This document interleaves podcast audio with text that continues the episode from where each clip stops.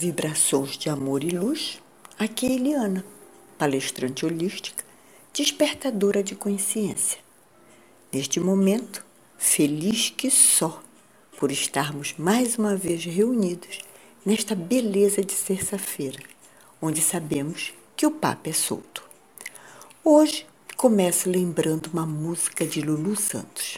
Aliás, vocês vão perceber que vira e mexe estarei citando letras de música, simplesmente porque amo música e elas falam e calam fundo ao nosso coração. Mas voltando à música do Lulu, eu alterei um pouquinho, mas vocês logo vão entender. Diz assim: Não vou dizer que está ruim, também não está tão bom assim. Sim, claro que estou me referindo ao momento atual. Um emaranhado de acontecimentos confusos, difíceis e impactantes. Por isso mesmo, mais do que nunca, precisamos nos manter saudáveis, equilibrados e confiantes.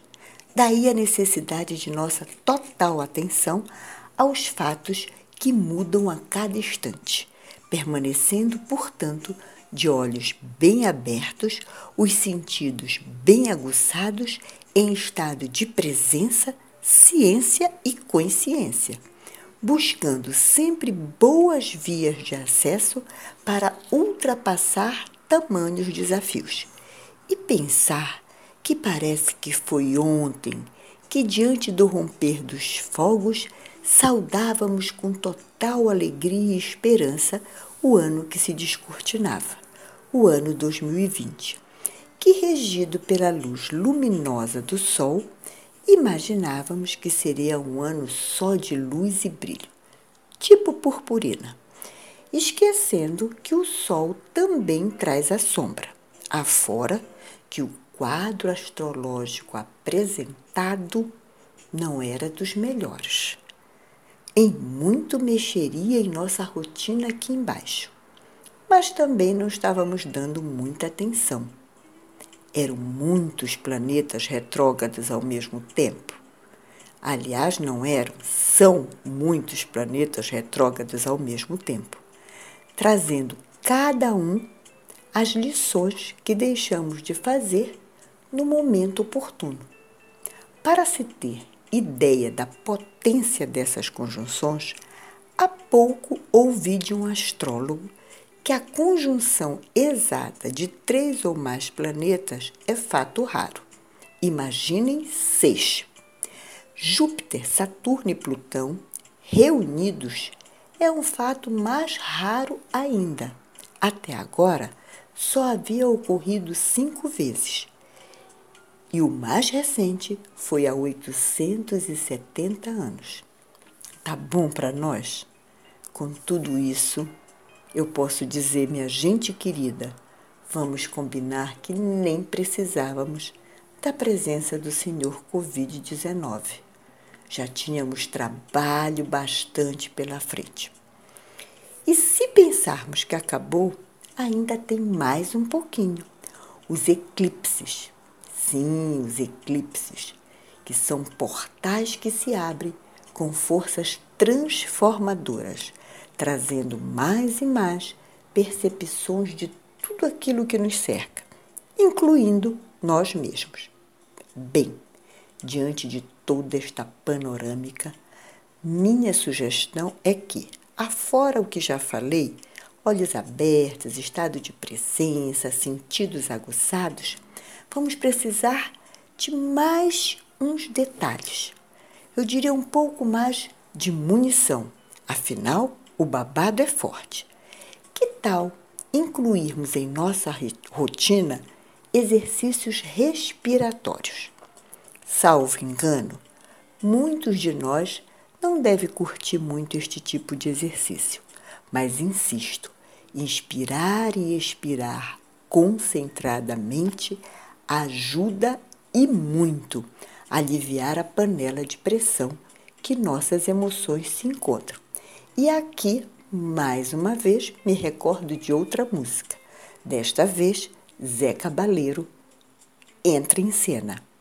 Sabe a música ando tão à flor da pele, qualquer beijo de novela me faz chorar. Penso que todos estamos nesta maré. Então, a respiração nos ajudará a diminuirmos a ansiedade, acalmar o estresse, melhorar o sono, trazendo uma sensação de bem-estar. Outra sugestão, e para esta eu chamo bem atenção, é apertarmos o botão que nos levará à dimensão do autoconhecimento. Aprender para saber que muito pouco ou quase nada sabemos desse magnífico universo que é o nosso interior. Nesta seara, recomendo que sejamos zelosos, cuidadosos, pacientes e diplomatas, e assim nos tratarmos com muita amorosidade e gentileza. Afinal, estaremos abrindo espaço para lidar com nossas sombras, dores, desatinos e fazermos as lições que deixamos de fazer lá no momento oportuno. Ok? Para se ter uma ideia de tudo isso que estou falando, digo, não é fácil perceber que neste momento a humanidade, quase que em toda a sua totalidade, está numa espécie de UTI, precisando não de respiradores, mas de percepção da consciência. Estamos doentes. Sim, doentinhos de egocentrismo, materialismo, individualismo, desprovidos de empatia, como que numa concha do egoísmo que paralisa o coração. Mas é bom que saibamos que não somos estas doenças, não somos assim, estamos assim. E é exatamente a partir desta percepção, desta tomada de consciência, que mudamos o foco. Começamos a diminuir o olhar para o externo, para fora, e começamos a olhar para o interno. É o interno que começa a ser vislumbrado. E aqui peço mais uma vez atenção para esta famosa frase: Conhece a ti mesmo que é uma das máximas délficas atribuída ao filósofo grego Sócrates, conhecido por todos nós. A consequência de tudo isto é começarmos a sair da UTI com um novo olhar para o mundo que nos rodeia. Passaremos, inclusive, a construir pontes de entendimento, desconstruindo a heresia da ideia de separatividade, um dos fortes fatores que nos levou para a UTI. Nada mais de pensarmos que eu sou eu e você é você, que o que lhe afeta não me atinge, não me afeta e vice-versa. Posso afirmar que esta crença, além de produzir grandes estragos, não cabe mais na nova era ela é uma falácia.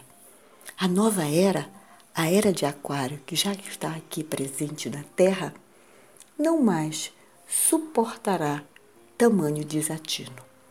É preciso, com uma certa urgência, compreendermos que somos o todo manifestado, que somos a vida una na Terra. Quando eu mudo, tudo muda. Vivemos em uma grande teia. Tudo absolutamente tudo está interligado.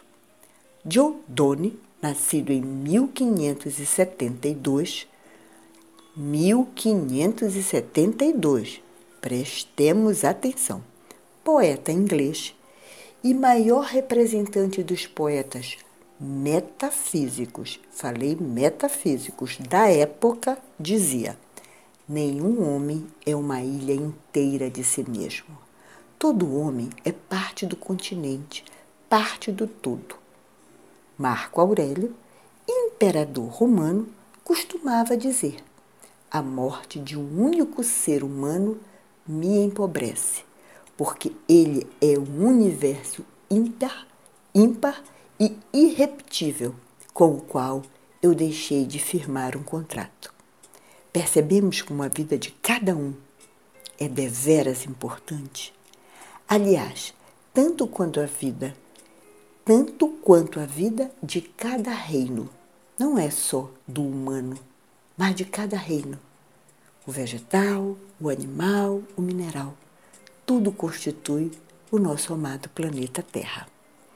Que tal, a partir de agora, ao invés de conjugarmos o verbo ser no presente do indicativo, eu sou, tu és, ele é, passarmos a conjugar só na primeira pessoa do plural, nós somos.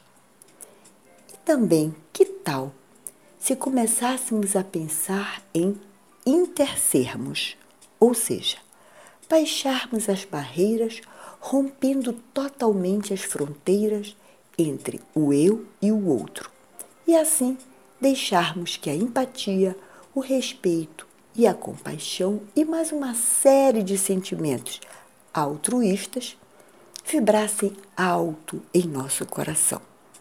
Saibamos que os sentimentos que nos constituem são nobres. Bem, está mais do que na hora de terminarmos este papo. Acho que ficou longo demais, mas para mim foi deveras esclarecedor.